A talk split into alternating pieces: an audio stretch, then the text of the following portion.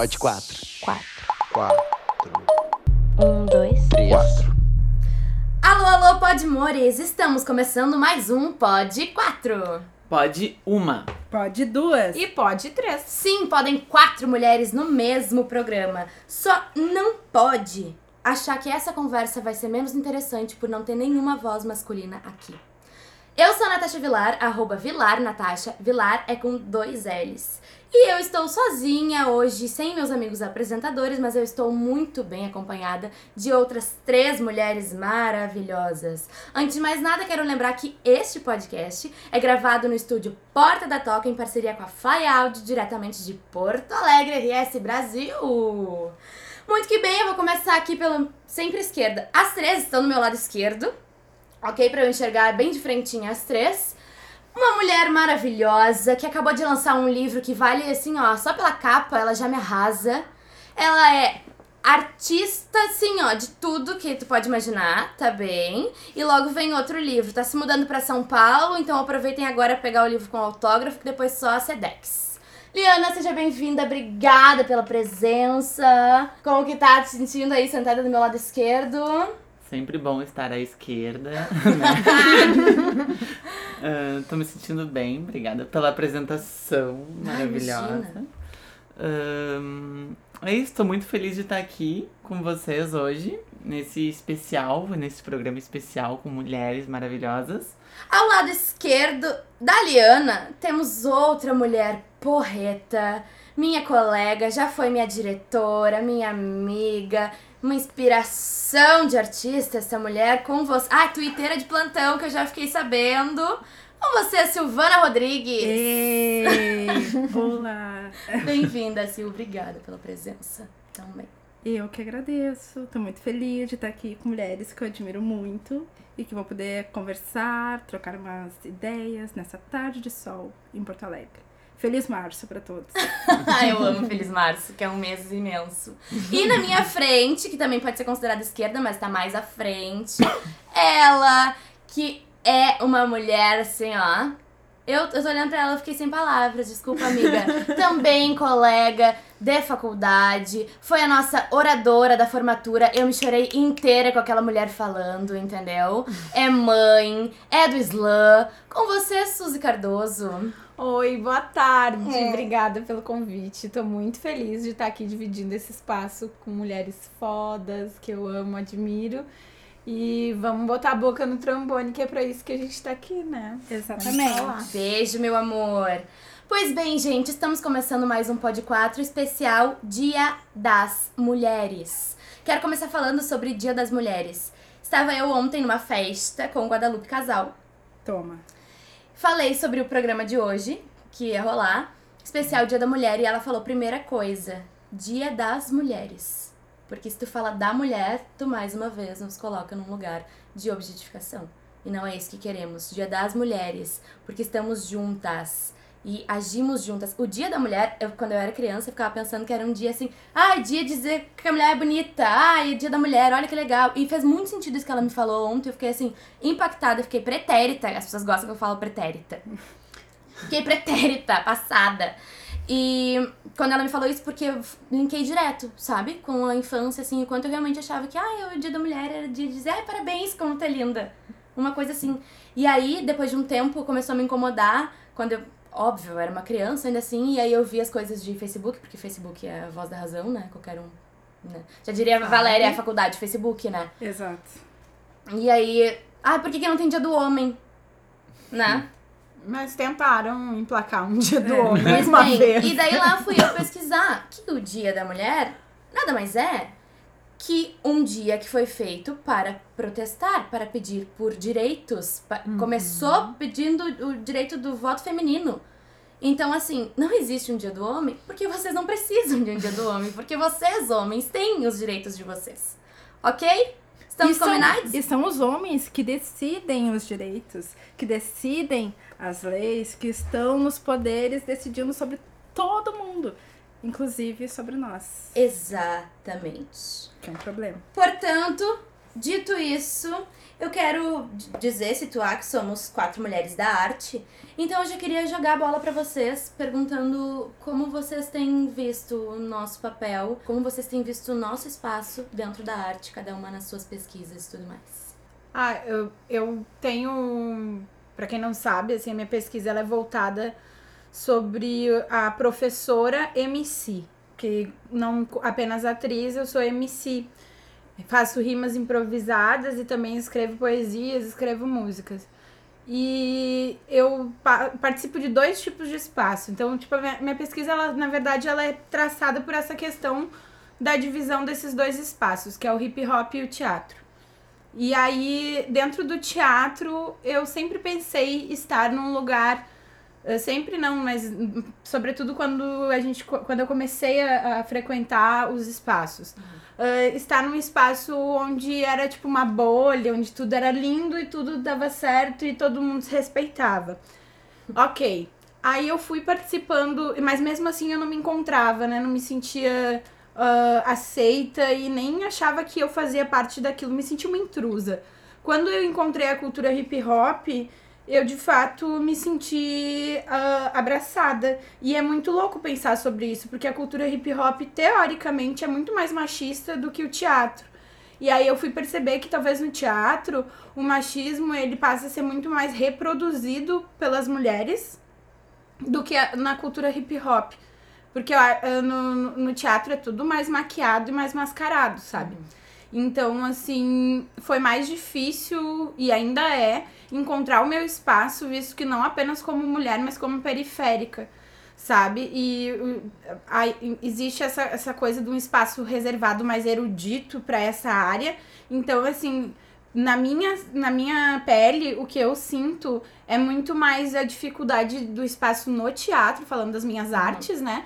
Do que no, no, no hip hop, que é super machista. Então, assim, é meio paradoxal as coisas, assim, porque teoricamente no teatro não é tão machista assim, né? A gente pe- pensaria dessa forma num, prim- primeira, uma primeira, um primeiro vislumbre.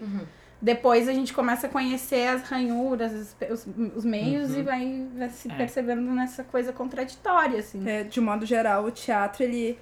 O machismo da sociedade não pesa. Eu sinto que não pesa tanto sobre os homens, né? Ah, tem uma, uma sensibilidade para lidar com, com os homens. Então não se pesa, parece tanto esse machismo neles. Mas nas mulheres a gente continua, né, lidando com as mesmas questões de fora e muitas vezes quando a gente vai problematizar, e daí eu pegando do, do meu recorte, assim, né, de mulher negra, periférica, ah, bissexual, o que mais que eu posso dizer sobre mim? Ah, pegando do, do meu recorte, né, ahn, o quanto, não, ali se reproduz todas as os problemas da sociedade também, né? Se tu não te encaixa em alguns papéis pré-determinados e não faz o jogo de risadinhas, de tudo bem, de lidar como se nada estivesse acontecendo, tu vai ficar meio de canto, assim, né? É, é perigoso, assim, se colocar sabendo quem se é e gostando de ser quem se é, ou tentando Ah, explorar outras coisas que a gente pode ser, né? Porque quando fala isso da, das mulheres, né? Do que a Guadalupe falou, a dia das mulheres. E a gente entender que essa narrativa de mulheres muitas vezes está falando de uma mulher branca, de uma mulher cisgênera, de uma mulher magra, de uma mulher que minimamente tem acesso ao básico. E daí que tudo que não é isso, que é a grande maioria das pessoas, né? E mesmo esta mulher, ah, dentro deste padrão, ainda tem as suas questões, né? Ah, tudo que não tá nisso fica negociando para pelo menos ser mulher, né? Eu quero pelo menos ser mulher. E a partir daí começar a negociar um, um espaço. É, eu, eu sinto, acho que nós todas acho que somos do teatro, né? Ah, ah, eu, pra mim também, entrar no teatro foi um vislumbre de um outro mundo. Eu não sei, é que eu, eu tinha uma bolha de uma. Eu morava num condomínio de classe média, convivia com pessoas que têm um pensamento que eu considero meio retrógrado, que é um pensamento da maioria da sociedade, assim. E daí entrar no teatro foi, uh, por um bom tempo na minha vida, foi liberdade, uh, acreditar que tudo é possível, assim, que, que, que as realidades ah, são construídas, que a gente pode ser do jeito que a gente quiser. e- enfim, acho que o, liber- o teatro ele me ajudou a me libertar várias, várias coisas de mim mesma, assim, de, de me expor de uma forma maior, na, ah, expor quem eu sou de uma forma melhor. Mas também eu comecei, ah, daí tu passa um tempo desse vislumbre tu começa a olhar as coisinhas, né? As coisinhas, as rachadurinhas, assim, do teatro, que tu começa a ver, ah, eu como uma mulher transexual também, passa essas coisas de, às vezes, tu tá passando certas coisas, tu tá ouvindo certas coisas pequenas que tu releva porque tu tá num grupo de pessoas que tu considera maravilhosas. E eu, e eu acho que, que tem que ter o momento. Eu acho que agora, cada vez mais, ah, com, com, com o avanço das pessoas ah, falarem sobre suas identidades, está se questionando, né? E, e tem até gente dentro do teatro que acha que isso é chato, que se fale, por exemplo. Ah, não, eu não acho legal que você foi transfóbico, que eu acho que isso foi transfobia, ou isso foi racismo, ou isso foi tal coisa, e daí tem gente que não gosta que se questione, eu acho que tem que questionar. Tipo, tu não precisa, sabe? Ah, mas também o, o outro lado é quando eu saí da, um pouco mais da bolha do teatro, fui fazer um curso de massoterapia, por exemplo, num espaço bem hétero, cis, normativo, ah, ah, e, e com outras pessoas, e daí tu vê, não, o teatro é esse lugar maravilhoso, sabe? Mesmo com as rachaduras, porque a sociedade ainda é. A sociedade ainda é essa sociedade que elegeu o Bolsonaro, né, gente? Sim. É. E, e eleger o Bolsonaro não, eh, pra mim não tem essa desculpa, ah, economia, ah, é pra tirar o PT. Não, pra mim a pessoa que elegeu o Bolsonaro estava cansada das, das pautas de esquerda, estava cansada de empregada E na faculdade, espaço, né? de empregada na Disney, como agora tá surgindo. Todas essas paranauê, eu acho que que foi isso, assim, e eu senti isso quando, quando eu transito por fora da minha bolha especial de arte, de artistas, tu sente o- a rachadura funda, né, profunda. Eu acho que por isso também que eles tentam, e tentaram na ditadura e agora também criminalizar os artistas, dizer que artista não é. Eh, porque a gente tenta trazer essa reflexão. Eu acho que a arte é um propulsor, seja hip hop, seja teatro, dança, enfim, artes visuais, escrita, né? E é um propulsor de transformação social. E, e transformação social é basicamente isso, lutar pelos direitos da mulher e não ganhar uma flor no dia da mulher e não entender o que que tu tá falando, tá ligado? Ai, olha só, hoje é dia da mulher, toma uma flor aqui, cala a boca. É, por muito tempo foi assim que eu enxergava, como a Natasha estava falando ali no início, né? Na escola, a imagem do Dia da Mulher era uma rosa. Sempre foi esse imaginário, né? Mas eh, eu acho legal que a gente tenha, esteja em um processo, vivendo um processo de desconstrução disso. E eu acho bem positivo que ele é mais acelerado do que eu imaginei que fosse ser. Tipo, e a gente é uma, uma geração muito louca, né? Eu não sei a idade de vocês exatamente, mas eu tenho 30 anos. Então, assim, ó, eu mandei carta, eu liguei pro 138 pra bater papo no chat. Tem amigos até hoje, Então. então... Gente, o que que é um 38? Era um número que tu ligava do telefone e aí ia cair numa sala de bate-papo, assim, era por região, assim, Agora pessoas o de grupo tem mais um componente. Aí entrava alguém, aí a gente. Chocada, Sim, tô. era tipo o chat do Terra antes da, da, da internet. E aí a gente E era de trocava graça, ideia. Era- e era de graça. de graça. Então, daí a gente ligava e tal, ficava trocando ideia, blá, blá, blá. aí a pessoa passava o endereço, daí tinha como ir pro chat reservado, aí a pessoa passava o endereço, mandava carta. E eu vivi isso, eu vivi a internet de escada, eh, o, o- a, a- Telefone com... a transformação do infravermelho, Bluetooth, não sei o que, várias coisas que, tipo, a gente faz parte de uma geração que via a banheira do Gugu, do, que- uma geração que... Ai, o Gugu é gay agora. Ele morreu, amor. Sim, mas descobriram Ah, que ele tá. tinha um caso com um cara. Ah, isso Gay eu sei. agora, mas tá morto. Ele morreu, Tu é amor. morto. Mas isso é muito louco, porque, tipo, como é que um cara multimilionário, nos tempos de, ontem, quando ele morreu, ele não pôde não podia assumir a relação, tá ligado? Ah, não é. se sentia vontade pra assumir a relação, Sim, né? tem uma Até parte que é hoje, um não né? sentir a vontade e tem a outra que é curtir as benesses de um mundo que te diz assim, ó, se tu for assim como a gente quer que tu seja, tu vai ganhar mais. E a pessoa vai vivendo Mas ali. deve ter um né? sofrimento. Não, com certeza, com certeza, forte, com certeza. Não, não ignora o sofrimento, mas também. Imagina Tipo, no lugar que ele está- Santos. Ah, não. Credo. Não, mas enfim, a questão, puxando os anos 90, é mais pra pensar assim nessa relação, tipo assim, que eu fico muito feliz de ver que eu cresci com um pensamento e ouvindo coisas, e hoje eu falo outras coisas pra minha filha e ela experiencia outras vivências. Aos seus quase sete anos, ela já fez tanta coisa, já viu tanta coisa.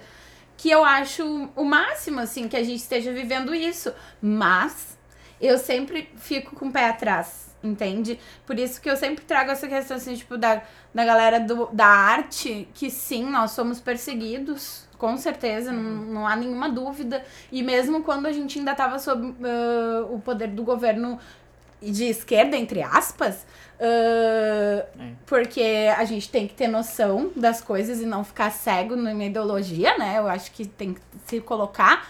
Ah, a gente também era hum, ah, colocado sob certas. ah, Tipo, parece que é uma coisa assim, o menos pior.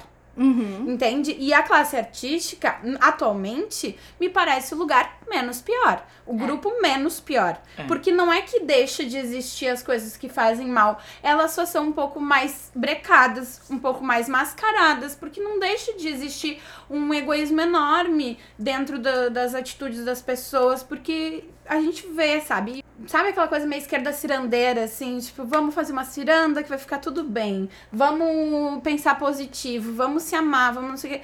Quando, na verdade, a tua colega não tem dinheiro pra vir pra aula. Como que tu tá dizendo que tá junto contigo quando tu não vai fazer alguma coisa de fato? Eu tive uma colega, graduação inteira, que chegou no primeiro dia de aula e ela viu minha cara de apavorada com os trocentos polígrafos que a professora estava mostrando que a gente tinha que ler pra fazer os trabalhos dos seminários. E ela me pegou pela mão, me levou na cópia, na, na gráfica que fazia as cópias, e pediu duas de cada e pagou pra mim. Isso é, pra mim, assim, tipo, de fato, não soltar a mão da pessoa, sabe? E é isso que eu critico muito, assim, com essa galera, que eu sei que pode ser um lugar melhor, com certeza. Porque daí quando eu vou dar outro rolê em outros lugares, é quando eu vejo assim, ai, gente, socorro, quero voltar pra lá. Entra em outro curso da, da URGS pra tu ver se não tem vontade de morrer. Sim. Às vezes, tipo, tu passando pelas pessoas, te olhando esquisito porque tu tá de chinelo. Sei lá. E aí, sim, claro, daí se torna um lugar melhor. Mas pra mim ainda é o menos pior. Sim. Mundo É pior. muito doido isso, né? Como a gente fica ainda usando um lugar e na real não é sobre ele, é sobre o resto, né? É. Uhum. É sobre a podridão do Exato. resto que torna aquilo ali. A gente, a gente se obriga a agradecer por viver num, num lugar não tão ruim. É isso. Que doideira, É né? triste, né? Mas o problema é quando tu não pode, que, quando tu se sente desconfortável de questionar. Eu acho que, tipo, o lugar não ser perfeito nunca vai ser, eu acho. Tipo, nunca. É- Mas o problema é quando tu pensa isso que tu disse, sabe? Ah, eu tenho que agradecer porque eu tô aqui, então eu não vou nem falar nada. Obrigada. E sobre ah, viver num lugar menos pior, sobre lugares horríveis e fora da nossa bolha, vou sair um pouco do assunto para uma conversa que eu tive agora há pouco e eu queria abrir isso com vocês. Ahn, o Ju tava me falando assim, amiga, eu fico indignado de perceber co- como os caras te olham quando, quando tu tá andando na rua, assim. E, e aí eu falei pra ele, sabe o que, que mais me indigna? é que eu tenho um, um costume que ele não, ele não é racional. Mas quando eu tô andando na rua, posso estar sozinha, assim, tô olhando pras coisas, tô tranquila. Quando eu passo por um monte de homem, por exemplo, assim, tá um de cada lado ou todos do mesmo lado, na mesma hora que eu vou passar, eu baixo a cabeça. Sim. E é um. É, fica entre duas coisas. Uma é uma vontade de sumir, mesmo, baixar a cabeça, que parece assim, não quero ser vista, por, por favor, não me olha, sou, tô pequenininha aqui. E a outra me parece um. Fico braba, fico de cara comigo, sabe? Porque quando eu faço isso, parece que eu me fragilizo em relação a eles. E, e, e daí o Ju falou: não, seria um exercício legal, né? Tipo, devolver. E eu disse: sim, seria um exercício incrível. Mas quem é que tem cu? Sim. Tu talvez tenha, sabe? Eu não tenho cu pra encarar os caras, porque sendo um ou sendo sete, o medo que eu tenho é quase o mesmo. Porque o que um faz, sete fazem pior, mas o que um faz já é ruim o suficiente, obrigada, não quero. Então, mas eu fiquei nisso de qual é a nossa reação na rua? Qual é a reação de vocês? Eu tenho uma coisa muito louca comigo que é até uma vergonha que eu sinto por gostar que me olhem. Obviamente, quando falta com respeito, a primeira coisa é me indignar. Uhum. Porque aí eu me sinto mal. Mas a sociedade me vendeu tão bem a coisa de que é bom ser bonita, é bom ser olhada, que eu fico de cara se eu me arrumo toda e eu passo na rua e não me olham. Tipo, é uma coisa assim que eu não. Eu, às vezes eu baixo a cabeça sim, já aconteceu, mas é geralmente quando faltam com respeito comigo, quando o cara. Uh, tá, quando ah, a pessoa é muito direta, assim, fala uma podridão quando passa, eu xingo. Essa é a primeira reação. Mas, assim, quando é, tipo, de boa, o cara olhou, assim, só olhou, eu até acho, ai, tô, tô bem. Tô bem, ainda tô me olhando. Sei lá, que é tão loucura. louco, né? Porque. Muito então, cada uma se sente de uma forma. Que também tem uma coisa assim, ó. Uh, tem os padrões. Eu não sou sempre olhada. Também tem isso, sabe? Tipo, não é sempre que me olham. E aí, obviamente, eu vejo uma moça mais padrão passando por mim e o cara que não me olhou olha pra ela. E eu sou treinada por uma sociedade que me ensinou a competir. E eu vou pensar, ai, ela tá melhor que eu. É o primeiro pensamento. E é horrível saber disso e não conseguir fugir disso. Assim, tipo, tá sempre ter que estar atenta para não pensar isso, mas eu tô pensando, e daí é. Meu Deus, é Sim. é uma confusão. Sim. Esses dias, até a Guadalupe de novo, ela fez uma enquete no Instagram. Falada! Não, eu não me lembro exatamente a pergunta, mas era sobre uh, a gente limitar ou não a nossa sensualidade uhum. em, em relação à sociedade. Não sei se era essa a pergunta, mas foi assim que eu li, porque uhum. eu já tava com isso de uma outra conversa que eu tive com uma amiga uh, e a gente uh, estava uh, vendo que a gente tinha em comum um sentimento de ir até certo ponto. Eu vou me arrumar até certo ponto. Eu não vou passar deste lugar.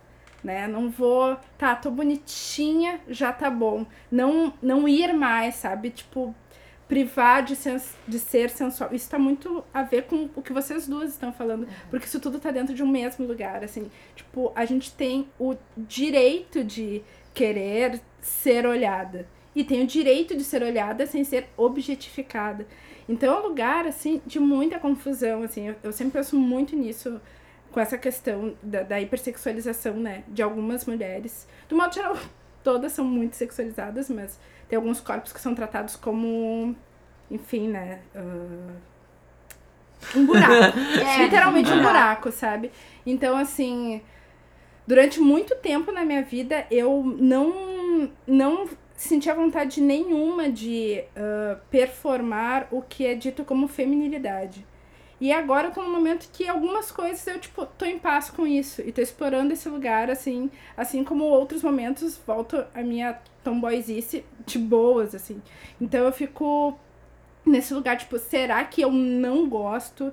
Será que eu não fui ensinada? Em qual lugar que a mídia falhou comigo? Porque se a gente é ensinada a querer ser Barbie, né? E daí penso, volto nisso também no teatro, né? Nossa, eu vi as atrizes mas eu não vi atrizes negras, mas mesmo assim eu achei que eu podia ser atriz. Daí foi preciso eu entrar numa faculdade, ouvir certas coisas para entender que, opa, peraí, talvez as pessoas não me vejam como uma possibilidade para fazer a Ofélia, a Medeia, é. a, a Nina, sabe? Por que, que elas não me veem? Daí eu me vi. E daí eu vi, ah, tá, entendi. E foi preciso um processo longo de 10 anos para entender em qual momento que falhou que eu tive uma distopia, porque eu via, o mundo me vendeu que mulheres, de certo modo, as bonitas são as Barbies, nananana, nananana, mas eu tive uma distopia e fui, fui viver outra coisa. Sim. Talvez seja um problema cognitivo que me deu certo. que bom. Talvez não, não sei, mas são questões que que me Sim. pegam assim um pouco. É interessante isso de querer ser bonita, né? Ou querer ser vista por ser bonita. É uma sensação que eu já tive algumas vezes. Eu acho que tenho. Uma das coisas que eu sinto de também muito de diferença entre homem e mulher, por exemplo, no papel de gênero na sociedade, é essa coisa do. A mulher quer ser, o homem quer ter. Ah, é tipo. Eu, eu- o cara não, tem, não quer ser bonito, não quer andar na rua. Tem alguns que quer. Hoje em dia já Sim. talvez já seja alguma coisa que já está mudando, mas tipo, ah, tem muito do. A mulher quer ser bonita, quer ser uma figura atraente, quer. ah, algumas querem ser olhadas, outras talvez não, e. Ou então quer andar do jeito que quiser. Eu sinto que eu gosto de me sentir bonita. Eu acho que essa coisa da olhada na rua, ela tem sido muito ah, diferente a cada ano que passa, assim, desde a- que eu comecei minha transição hormonal faz oito faz oito faz seis anos. Hormonal, faz seis anos. E, e de lá pra cá, no início, assim, as primeiras vezes que eu saí de vestido na rua, ouvia muita merda, sabe? Eu via muita coisa do tipo, vira homem, bichinha, eh, coisas assim, por, porque eu, eu tava no início da minha transição. E, eu, e ao, chegou um momento que ficou um misto de me sentir meio que uma carne no açougue com as pessoas me cortejando e com as pessoas me odiando. E daí eu tenho que saber se a pessoa percebeu que eu sou trans pra saber o que que tá... Eu, eu, eu percebi em muitos lugares que hoje em dia chega pessoas que não percebem que eu sou trans. Que falam comigo, me veem, o caras que estão dando em cima e depois, tipo, ah, eu sou trans, sabe? E daí também tem aquela coisa do tu, não, tu tá enganando a quem? Quem é que você está enganando, traveca louca? Sabe? E, e eu não tô enganando ninguém. eu sou do jeito que eu sou. É, já tive muitas situações complicadas por isso, tipo, pegar uma carona, o cara, depois no meio da carona, de papear comigo, botar o dedo no, no, no meu pescoço pra ver se eu tinha gogó, sabe? É, e, e algumas situações. Eu tava na praia essa semana passada, na Galeta, que é bem legal. É uma praia G, LGBT, mas com o G, o G maiúsculo, digamos assim. E, e daí um cara tava pelado, eu tava no, numa rocha, isso a gente tava um pouco distante da praia. O cara foi chegando e eu disse que eu não queria ficar com ele. E ele foi chegando cada vez mais e quando eu vi ele tava com um pau do lado da minha cara, assim. E tentando. E passando a mão e indo pegar minha cabeça. Eu, tipo, não, não quero, já disse que eu não quero. E daí e ele falou alguma coisa do tipo. "Ah, tá, mas tu não é. Tu, tu, tu é mulher ou tu é trans? E daí eu fiquei tipo. Tá, então se eu for trans, significa que eu tô aqui pra o teu prazer, é isso? Sabe? A pessoa. As pessoas confundem. Eu acho que os ol... Eu já tinha aconteceu muitas vezes de eu olhar pra baixo. Eu acho que eu olhava muito pra baixo também antes de fazer teatro. O teatro me fez aprender a olhar nos olhos das pessoas, sabe? Tipo, eu também olhava muito pra cima mesmo no teatro, as, as pessoas que passaram por mim, minhas professoras ou minhas amigas diziam assim: "Para de olhar pra cima, para de olhar pra cima. Olha, olha pro olho da pessoa", sabe? E, e isso foi foi crescendo em mim, mas ainda assim, às vezes eu me sinto eu me sinto vulnerável. Às vezes eu me sinto em perigo com uns caras, sabe? Eu sinto que alguma coisa. Mas eu reajo também. Isso que tu falou que tu não reage. Eu reajo às vezes, eu mando tomar no cu, eu mando se fuder. Ah, dependendo do que fala, se a pessoa falar só, ah, você é muito bonita, eu digo, ok, e sigo andando. Sabe? Porque, ah, sei lá, gostosa, eu olho, depende do, do tom que a pessoa fala, também não é muito o que a pessoa fala, de como a pessoa fala, em que situação, e, e tipo, sei lá, se eu tô numa viela e a pessoa tá do meu lado e passa por mim e fala gostosa, é uma coisa, se agora a pessoa tá distante e fala gostosa lá longe. Ou se tá dentro de um carro, bêbado, falando besteira pras mulheres na rua. O machismo é muito forte ainda, É. né? E que É. muitas vezes é esse exercício de poder só, né? Tipo, o cara, ele não vai te fazer nada, mas ele quer falar algo pra que tu baixe a cabeça e ele É. afirme o seu poder. Então, ah, poucas vezes na vida eu respondi, mas eu me senti muito poderosa e eu só respondi quando eu tava me sentindo segura, né? Porque tem isso também, a, a gente. Eu acho que a gente não deve se colocar em risco, mas sempre que a gente se sentir segura o suficiente, a gente tem que responder.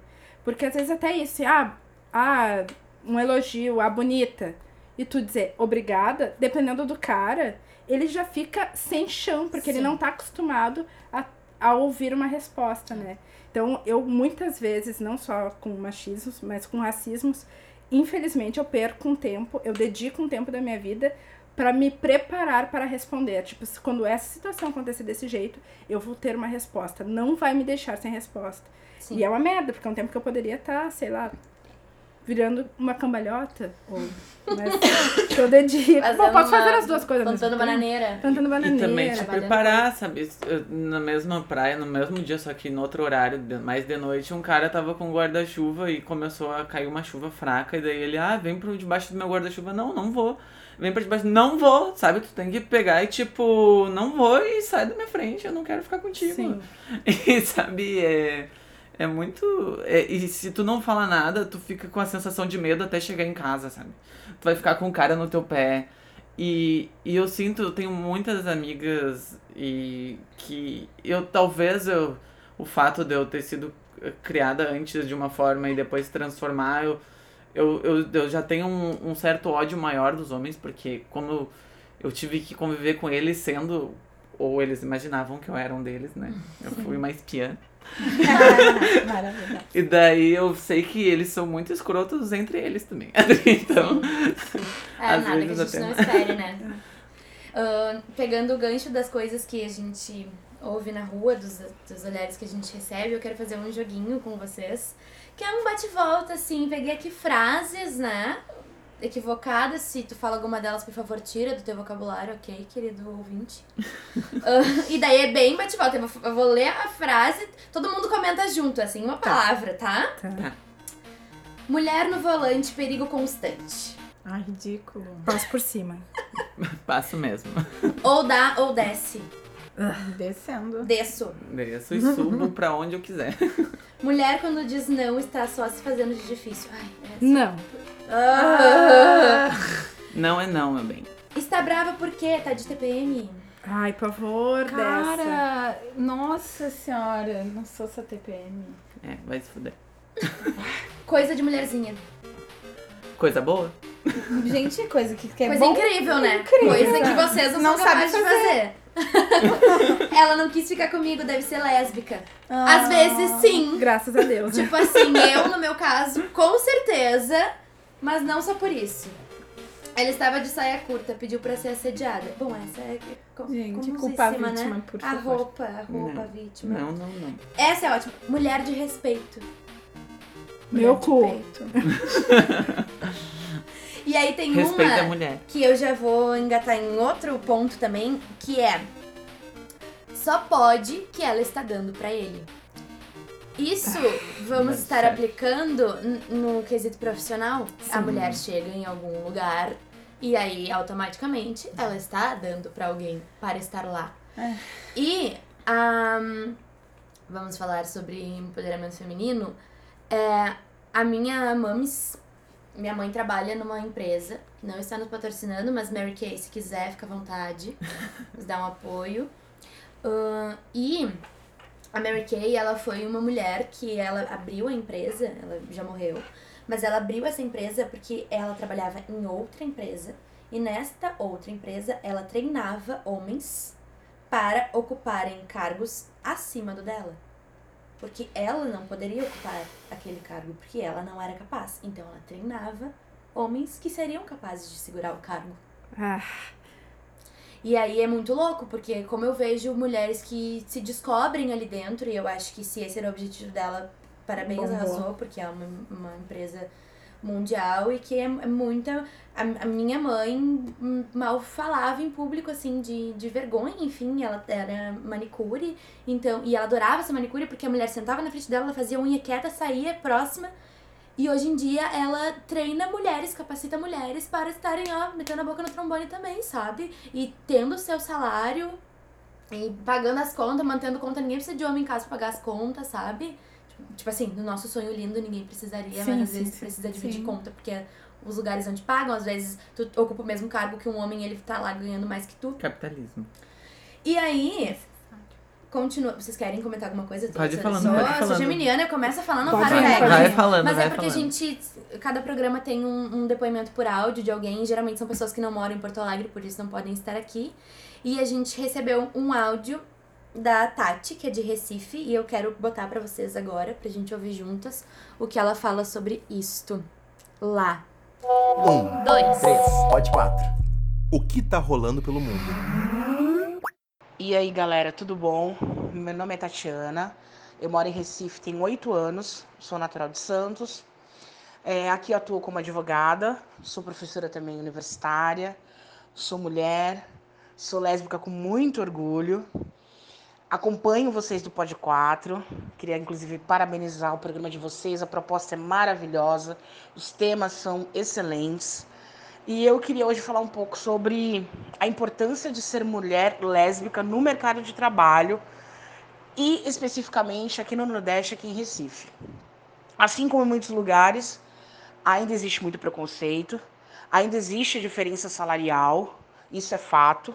E ainda mais isso aumenta em se tratando de uma mulher lésbica.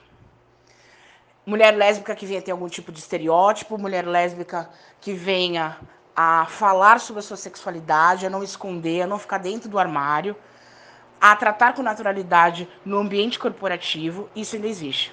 E quando se trata de Nordeste, em se tratando de, alguns, de algumas localidades, isso se propaga por conta do regionalismo, por conta do, da cultura.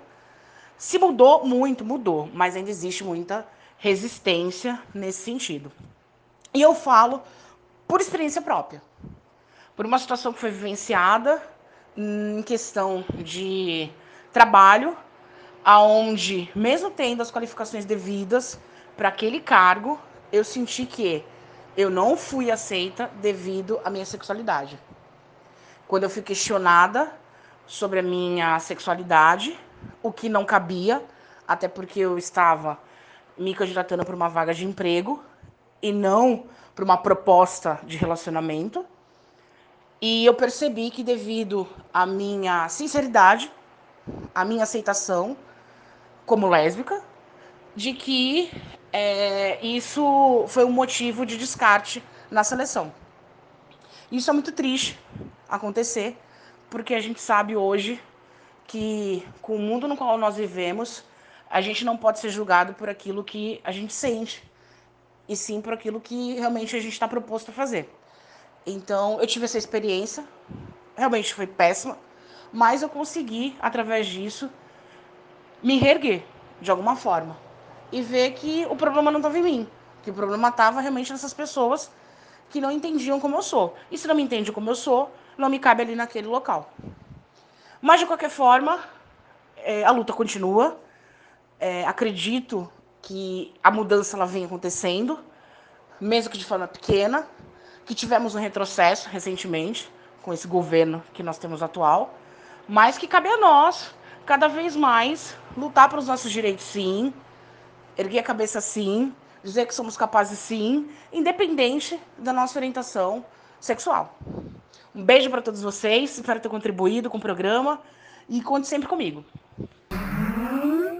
Tati, muito obrigada. Que bom que tu nos acompanha. Sigamos juntas. É sobre isso, né? É sobre a gente às vezes ter um lugar e ele não ser respeitado e valorizado como deveria, uh, considerando a gente mesmo e em relação a outras pessoas, principalmente homens, e ou somente homens talvez. E sobre tu não conseguir o espaço, às vezes, também, pelo que tu é, assim. Eu vejo muito os professores, né? Agora, puxando pra minha parte uhum. Uh, do teatro, que eu sou professora, uh, eu vejo muito da parte dos professores dentro do, das escolas, das salas de aula, uh, tendo uma postura assim mais isenta de certas questões que atravessam o trabalho do educador, justamente por a gente ser vista como a mãe, como a responsável por educar. E, e geralmente o professor é o professor de educação física, de física, de, enfim, de biologia, e, e, mais ou menos por aí que vai, né? Só até aí. O português, da poesia, da literatura, é mulher, sabe? As exatas continuam com os homens em geral. E, e daí na arte, no campo da arte, é bem complicado, porque assim, ó, Uh, eu tenho. Uh, recém me formei, então eu tenho procurado emprego nas escolas de arte para encaixar com os meus horários, blá, blá, aquela coisa toda. Eu dou aula atualmente numa escola uh, de arte e tem três turmas de teatro nessa escola. Eu sou a única pessoa formada em teatro. Eu tenho uma turma. As outras duas turmas são de um homem que é formado em jornalismo. ele dá aula para essas turmas. Porque eu não sei, né? Porque Mas- ele pode. Mas porque ele é ganha mais que eu, ele tem duas turmas. Enfim, é, é isso. Eu participei agora há pouco tempo da seleção para uma outra escola e fui indicada por um colega. ah, e ele dá aula nessa escola. E aí, quando eu fui lá para fazer a seleção, eu fui com uma roupa normal, assim. Uma sandalinha de verão, papapã, que era pro calorão dos infernos, né? E a moça que me entrevistou me olhou de cima a baixo, assim, ela me mediu todinha. Ela olhou pro meu cabelo, ela olhou pra minha unha do pé, ela olhou para as manchinhas da minha perna, ela me observou completamente. E ela pegou e falou assim, no final da entrevista, ela fez uma pergunta que eu acho que resume o que aconteceu ali. Foi assim, tu acha que tu, tu é capaz de dar conta do tipo de público que a gente tem na escola? Porque é uma escola né, numa uma área nobre, assim, da cidade. E aí eu, eu fiquei assim, tipo, tá, cara, porque eu trabalho com hip hop, tu acha que eu só sei trabalhar com pobre? É, é esse estereótipo que tu tem? Porque eu não me arrumo que nem tu tá aí, toda emperequetada, quer dizer que eu não vou saber lidar com o teu... Afinal de contas, que, que o mercado tá procurando? Manutenção do que a gente já tem ou fazer o diferente? Em nenhum momento ela se se- se, colocou a prestar atenção na minha proposta como professora, como que talvez é a minha relação com os meus alunos. Ela não perguntou se meus alunos gostam de mim, como que eu me dou com eles, qual é que é a, a troca que rola. Ela quer saber ah, da roupa que eu vou utilizar, talvez, que vocabulário que eu vou ter dentro de sala de aula com os alunos, se eu vou falar gíria ou se eu não vou, se isso vai desagradar os pais desses alunos. Então tem ainda essa coisa estrutural, assim, e eu, daí eu pensei muito, assim, saí chorando de lá. Foi tipo, uma coisa meio trash, assim. E eu fiquei pensando assim, cara, eu sou branca ainda, tá ligado? Se eu me arrumasse, eu mascarava um pouco isso e fingia que eu era do lado de lá. E aí parei pra pensar nas quantas vezes que eu nunca fui negada numa entrevista de emprego, que o quanto isso me bate, assim, porque eu, eu geralmente passo, assim, nas entrevistas que eu faço. E daí eu fiquei, ó, sofrendo e pensando daí em todas essas Daí vem coisas, toda uma coisa. Mas também não é uma. É, o ruim é quando surgem como culpa, né? Também não. não Sim, é, eu agarrar acho que. mim, né? Eu sinto isso também da questão em, em outras coisas. Mas a, só da culpa, eu, eu tenho pensado muito como não uma culpa, mas uma responsabilidade, sabe? Tipo, eu sou branca, eu tenho uma responsabilidade por ser branca. E o racismo é assunto de gente branca, assim, porque gente branca tá envolvida nisso. É, Eu, eu acho que uma das coisas que me irrita muito, particularmente, é quando as pessoas dizem, ah, racismo, então deixa as pessoas negras falarem só entre elas, ou então transfobia. Ah, então, então só as pessoas trans falem sobre transfobia, ou sobre questão de trans. É, que Se bem que as pessoas cis têm falado muito, Bolsonaro se elegeu falando mal de pessoas trans, né? Mas eh, eu acho que todo mundo tem que ter responsabilidade pela sociedade que a gente nasceu e que a gente vive, sabe? E se a sociedade é do jeito que ela é, a gente tem que ter responsabilidade, mas a culpa ela só vai nos paralisar também.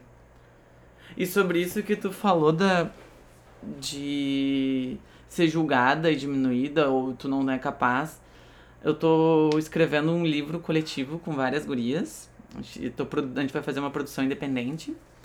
São 13 mulheres brasileiras, mulheres cis, mulheres trans, incríveis. Ah, e, e passei por várias coisas de conversar com, com amigas e elas não se sentirem no início, né, antes da gente estar com o projeto rodando, não sentir, ah, não sei se as pessoas vão querer ler o que eu escrevo, não sei se o que eu escrevo é bom o bastante, não sei se ah, porque tu tem um- uma, uma sociedade que tá sempre te dizendo que tu nunca. que. Ah, será que tu dá conta de escrever uma coisa que alguém vai querer ler? Alguém vai querer te ler? Enquanto homens é o contrário, sabe? O homens é, é tipo. Nossa, ah, vai lá, maravilhoso, escreve qualquer coisa pra nós, fala pra nós. E podem falar sobre todas as coisas, né? Tudo lhes é inerente. A gente falando é a conversa de mulheres. É conversa de mulheres. Tu falando com teu grupo, ai, o grupo das trans. as mulheres negras. Nós nunca estamos falando sobre o, o- a, a pauta do dia. Estamos falando sobre o nosso recorte. Ai de nós se usar, ousarmos falar sobre bom, o estúdio de gravação, a estrutura que ele tem, né? O que, que precisa de isolamento, a iluminação, tá, tá, tá. Não, a gente tem que falar sobre as nossas demandinhas Demanda os nossos assuntinhos identitários, né? Quando chegar o assunto mesmo do dia, a gente chama os rapazes. E, se ainda, e ainda quando a gente fala dos assuntos que as pessoas querem que a gente fale, dizem que é mimimi. Ah, não, agora chegou o mimimi do pessoal identitário. Sabe, tipo, primeiro que tu é invisibilizada em qualquer coisa que tu fale. Agora que a gente pode falar da nossa identidade, né? Tipo, ah, eu também tava fazendo uma pesquisa para um grupo aqui Brasi- do Brasil chamado Mulherio das Letras que vai ter o próximo evento nacional, Encontro Nacional do Mulherio das Letras é em Porto Alegre, em Opa. outubro, dia 9 a 12 de outubro. É, e, e daí a gente. Cadê as mulheres negras? Sabe? Quantas mulheres tem no Rio Grande do Sul? É, e daí tu escritoras do passado, que viveram no passado, sabe? E tu começa a ver que realmente foi muito. É muito colocado. É uma coisa que- e eu sou feliz também, como tu tinha dito antes, que hoje em dia as coisas mudam avassaladoramente, porque se tu parar pra pensar, pouco tempo atrás não votava, pouco tempo atrás era propriedade do, do marido, pouco tempo atrás, sabe? E agora as coisas estão mudando av- avassaladoramente, daí eu, a- eu, eu sinto que é um. Esse Bolsonaro é um recuo das pessoas que estão sentindo que vão perder o privilégio.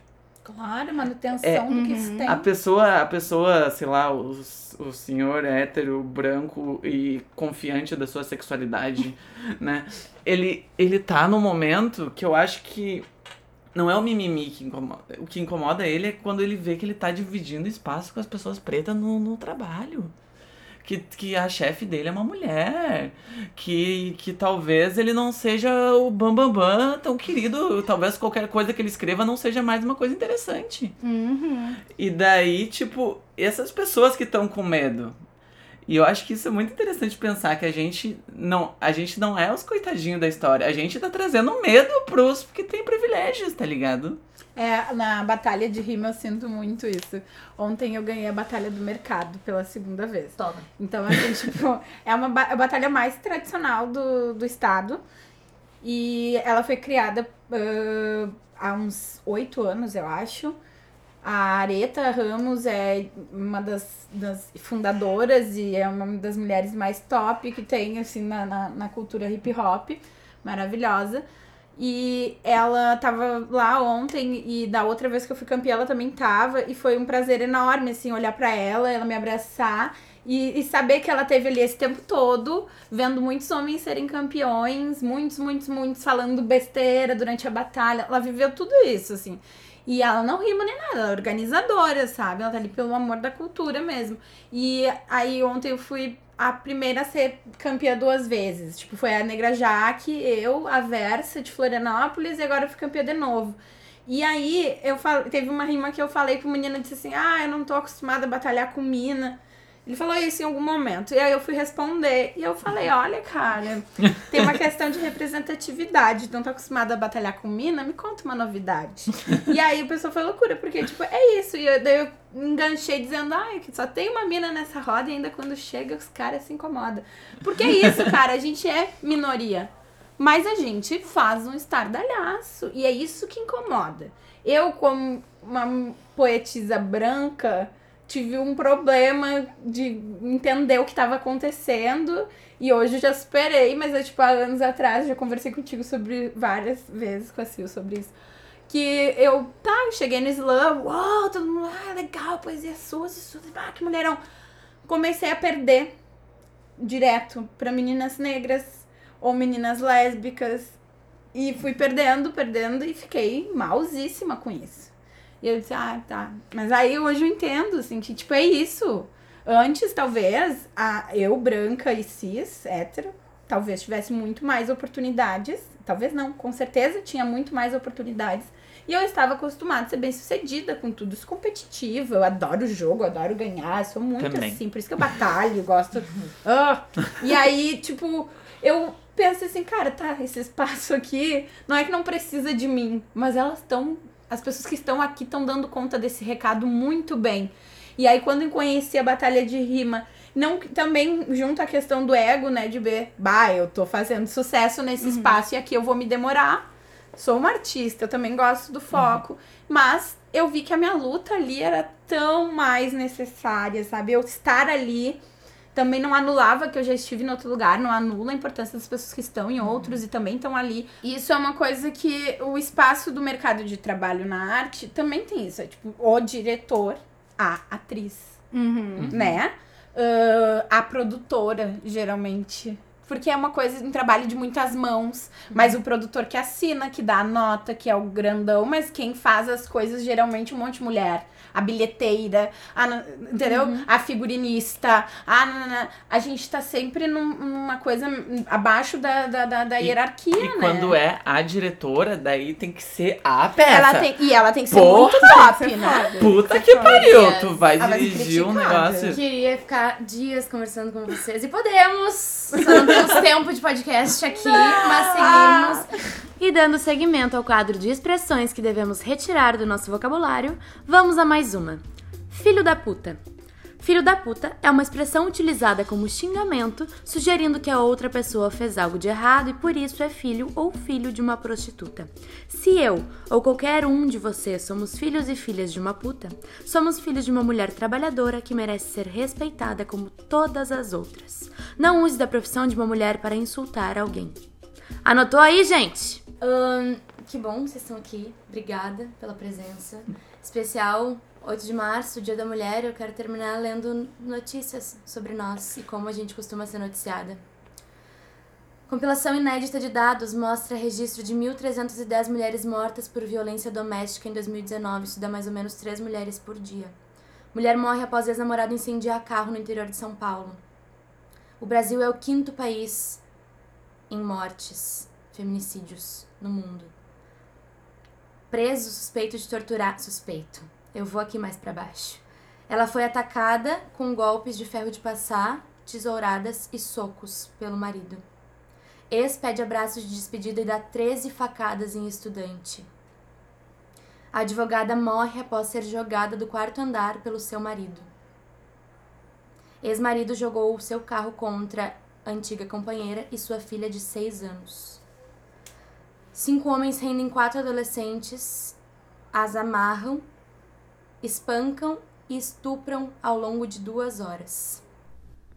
A gente não quer flor, a gente quer respeito. Alô, mulheres, fiquem atentas. A 99 Pop não cobra deslocamento para mulheres que estejam sofrendo por violência e queiram denunciar. Então, botar Delegacia da Mulher, seja qualquer uma, e a 99 dá a corrida de graça. E 180, Disquem também. Vamos se cuidar, avisar quando chegar em casa. Sim, cuidar uma das outras. Que bom que estamos aqui. Esse foi o Pod 4. Um beijo. Beijo! Feliz dia! Nosso, todos. E cê tá pensando que é pra falar da minha roupa, do jeito que eu corto meu cabelo. Se olha no espelho, você não anda valendo esfolar.